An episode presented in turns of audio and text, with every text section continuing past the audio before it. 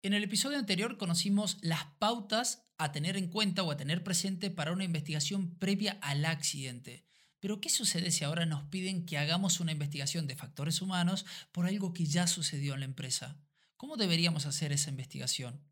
Sabemos que una investigación de error humano es tratar de comprender por qué tenía sentido que las personas hicieran lo que hicieron en el contexto de su trabajo físico y psicológico. La razón de esto es simple. Si la gente hizo lo que hizo o tuvo sentido para ellos en ese momento, entonces esto también puede tener sentido para otras personas. Y esto muy probablemente repita el evento. El punto de esta investigación no es culpar o responsabilizar, sino aprender para mejorar. En este episodio vamos a profundizar en el tema a través de muchas ideas de nuestro querido experto Sidney Decker.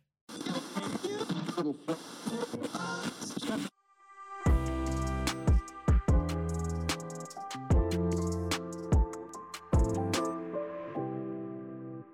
buenas a todos, soy Sergio y esto es ErgoHop, comprender el trabajo para transformarlo. En el día de hoy, en el episodio del día de hoy, quiero darte a conocer cinco pasos que puedes ejecutar para realizar tu investigación de factores humanos cuando la falla ya se ha presentado en el sitio de trabajo de nuestra empresa. El primer paso lo vamos a llamar obtención de datos de factores humanos. El error humano no se trata solo de humanos, se trata de cómo las características de las herramientas y las tareas de las personas y el entorno de trabajo influyen sistemáticamente el desempeño humano.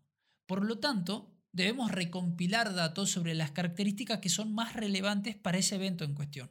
Y a esta obtención de datos la podemos hacer de dos maneras, una a través de informes de participante y dos a través de grabaciones de parámetros de rendimiento.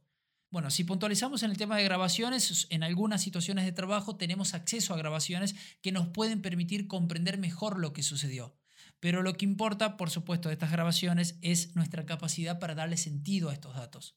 La otra manera de hacerlo es a, es a través de informe de los participantes. Esto, es, esto nos va a permitir construir la situación que rodeaba a las personas en ese momento y obtener el punto de vista de la situación. Básicamente lo que vamos a hacer es pedirle a los participantes que cuenten su historia desde su punto de vista. Después nosotros contarle la historia a ellos para ver si la entendimos y comprobar si estamos bien orientados.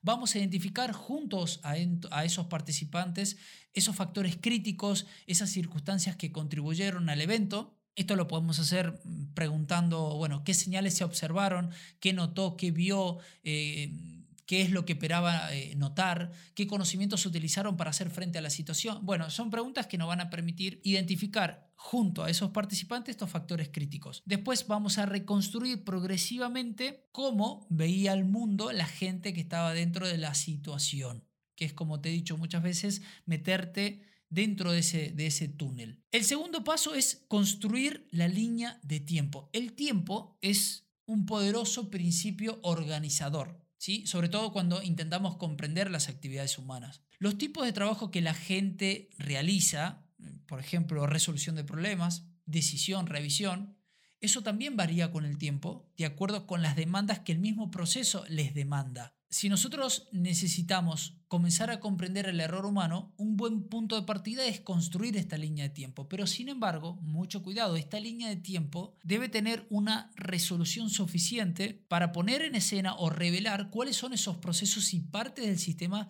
que contribuyeron al error o a la falla.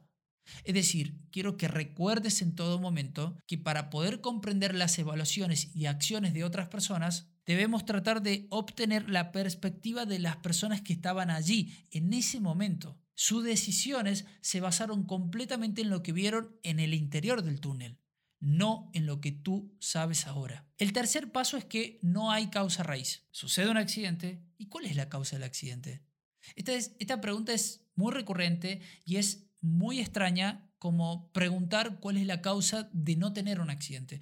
No hay solo una causa, ni para el fracaso ni para el éxito. Para hacer que un sistema funcione de manera segura se necesita de una gran cantidad de factores que contribuyen y que por sí solo no son suficientes, sino más bien en conjunto. ¿Y por qué pasa esto? que ya lo hemos hablado reiteradamente, y en mi opinión se debe a esa complejidad de los sistemas que hemos creado, que hemos protegido y en algunos casos contra las fallas. Muchas cosas tienen que salir mal para que ocurra un accidente o un incidente, un evento, un fracaso, una falla. Así que realmente puedes construir causas de todas partes, no de un, de un único lugar. Lo que llamas comúnmente como causa raíz es simplemente el lugar donde dejas de buscar más. Es el momento donde dejas de conocer otras historias. El cuarto paso, tu objetivo, el extremo romo.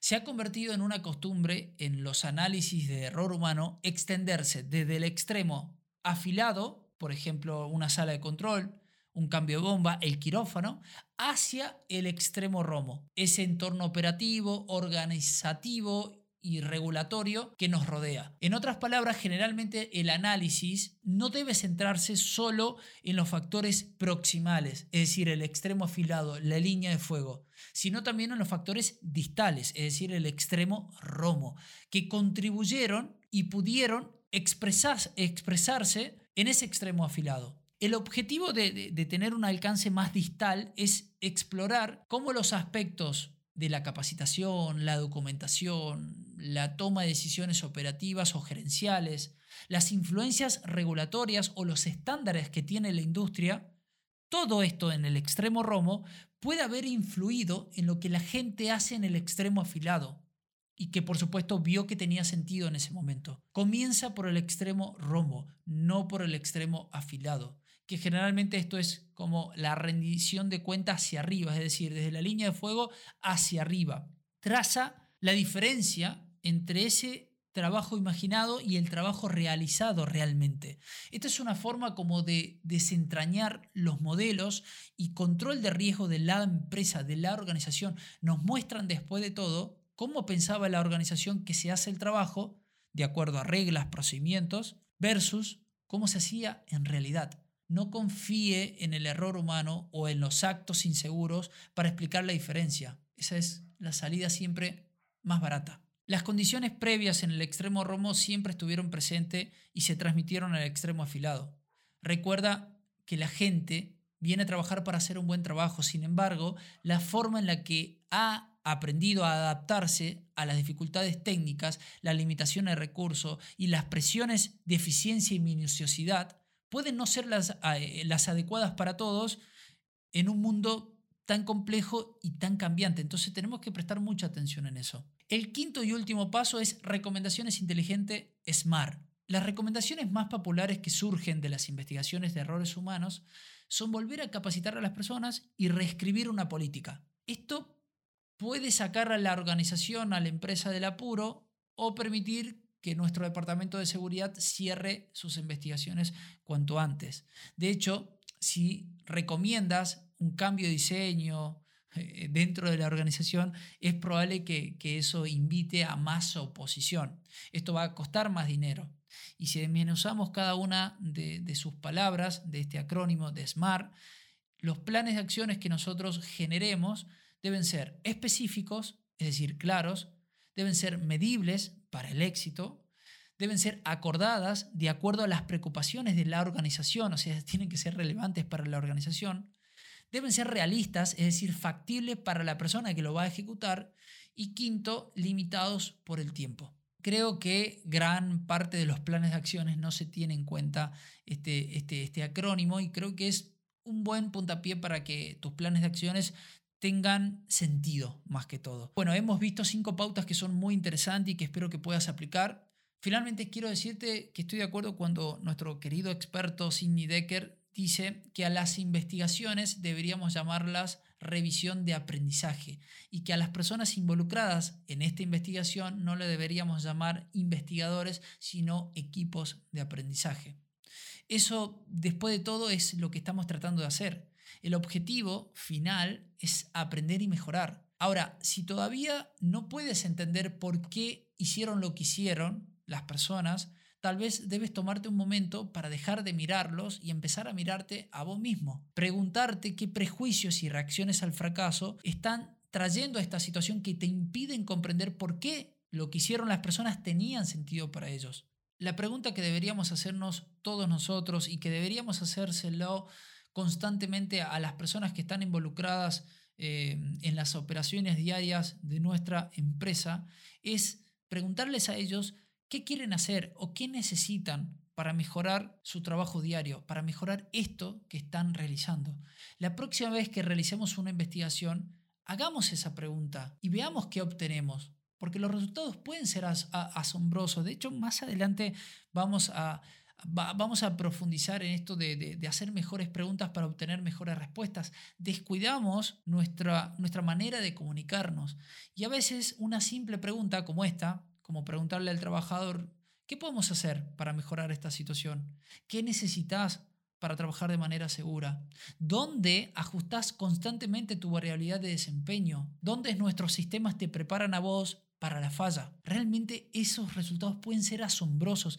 Las personas contarán cómo trabajan en ese mundo tan complejo que describíamos al comienzo del podcast y cómo han aprendido a adaptarse a los muchos conflictos de objetivos y limitaciones que tienen el entorno de trabajo. En fin, hasta aquí.